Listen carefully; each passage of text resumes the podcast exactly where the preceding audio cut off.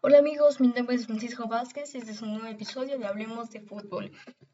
Eh, hablando recientemente en el anterior capítulo de la pandemia, em, el, fútbol, eh, como vimos en otros episodios, eh, ha ido evolucionando, ¿no?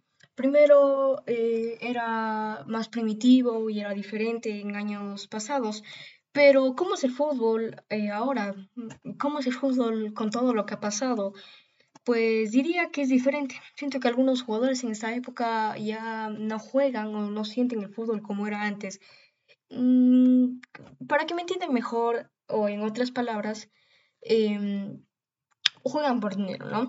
Pero eh, quisiera aclarar que es mi opinión, ¿no? Siento que ellos en sí se venden por jugar en el equipo, en el mejor equipo, eh, aunque eso implique no jugar bien o ser eh, o desperdiciar tu carrera, ¿no? Eh, pero aún así el fútbol sigue siendo apasionante. en este año el fútbol ya volvió a la normalidad después de la pandemia, pero con todas las, las medidas de bioseguridad para sobre todo jugar seguros y en armonía. Los partidos se desarrollan sin público, o bueno, se desarrollaban sin público, en estos últimos meses se ha estado desarrollando con el poco público, se podría decir, o con la mitad, ¿no? Para evitar aún los, para evitar los pocos contagios que aún hay. Em, en el continente de Europa, la mayoría de países ya tienen estadios llenos. Eh, aún en América no hay cómo, pero eh, en un futuro próximo me imagino que ya eh, debe haber como cómo poder ir al estadio a alentar nuestro equipo, ¿no?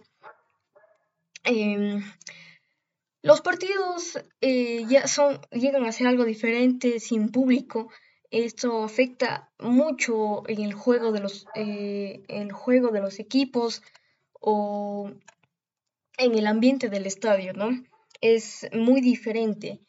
Y como, como antes, estadio lleno de gente alentando a a su equipo favorito.